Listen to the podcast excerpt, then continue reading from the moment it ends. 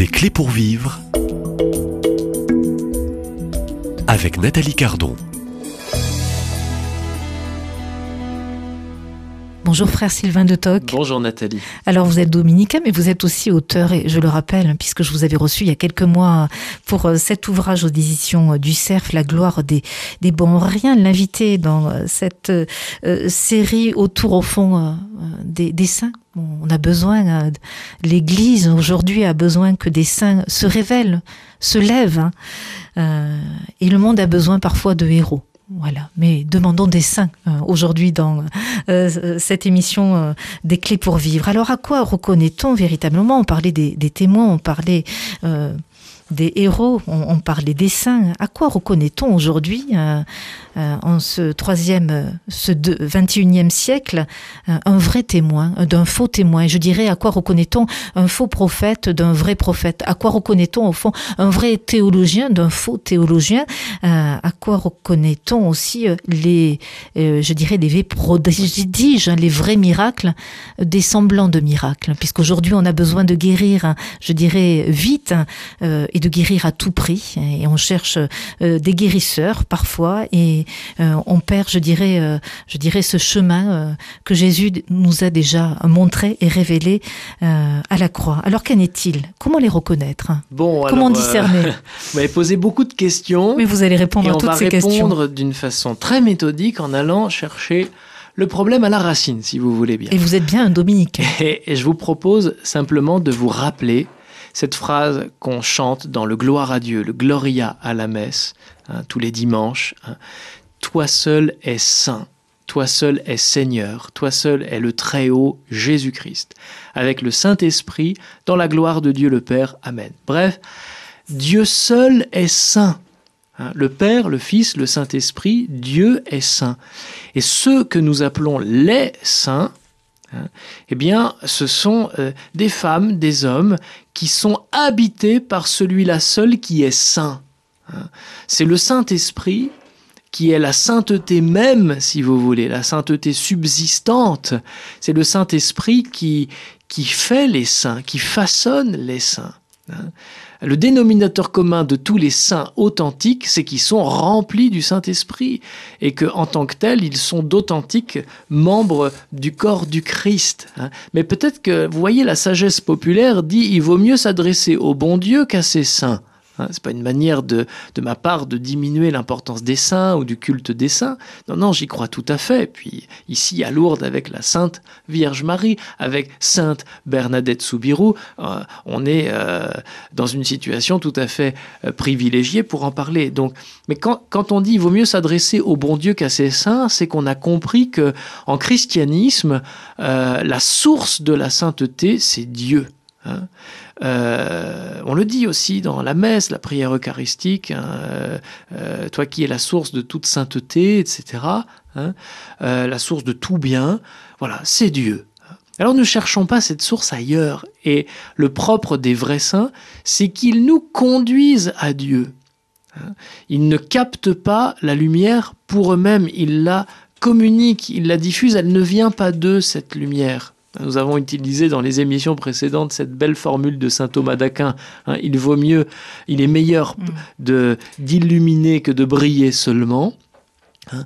ben voilà, les, les contrefaçons de la sainteté authentique, me semble-t-il, sont des personnes qui finissent par capter pour elles-mêmes l'attention, euh, alors que la sainteté authentique, elle, elle est d'une transparence à la bonté et à la lumière de Dieu. Je ne suis pas Dieu, je ne suis pas la source de la sainteté, et si l'Esprit Saint est à l'œuvre en moi et qu'il fait de grandes choses, alors tant mieux, mais c'est lui l'auteur de, euh, de cette sainteté, c'est pas moi.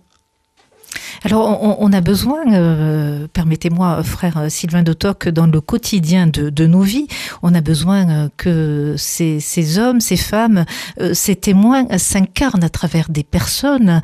Et parfois, on a besoin, je dirais, on en parlait peut-être tout au début de, cette série des, clés pour vivre, de héros ou de saints.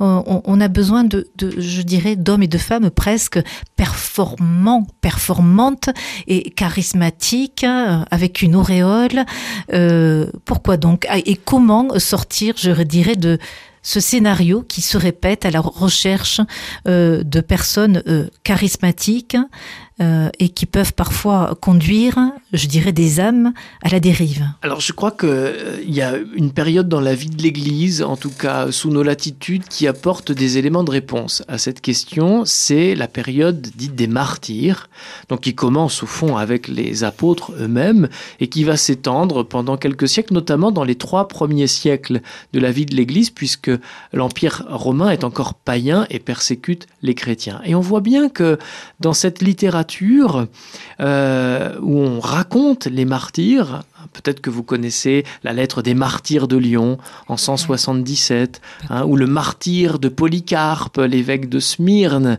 en Asie mineure qui avait connu l'apôtre Saint Jean, hein, ou encore la vie de Saint Athanase euh, à Alexandrie en Égypte au IVe siècle. Hein.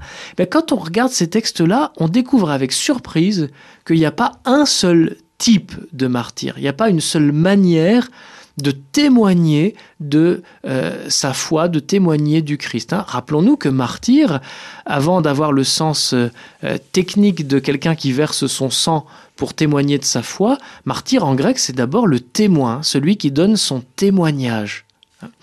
Et on, on perçoit bien dans cette littérature-là que pour donner ce témoignage, il faut un courage hors du commun, et quand une petite fille de 12 ans comme euh, Sainte Agnès, par exemple, à Rome, ou une jeune femme comme Sainte Blandine à Lyon, euh, devient tout à coup capable, comme d'une façon surhumaine, si vous voulez, surnaturelle, de témoigner de cette foi qui va coûter si cher, hein, et là on se dit, mais il se passe quelque chose. Ça vient pas d'elle. Hein.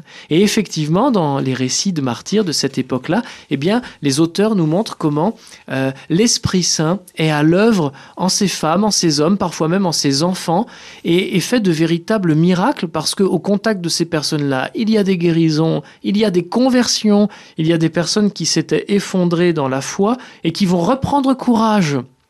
Et puis, à l'inverse, eh bien, il y a des personnes qui sont allées vers le martyr, euh, la fleur au fusil, hein, euh, et puis qui se sont effondrées euh, pendant les, les, tortures ou devant la, la, menace de la mise à mort.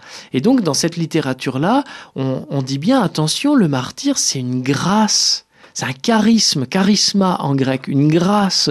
C'est pas quelque chose qu'on s'arroge, quelque chose qu'on va sécréter par soi-même.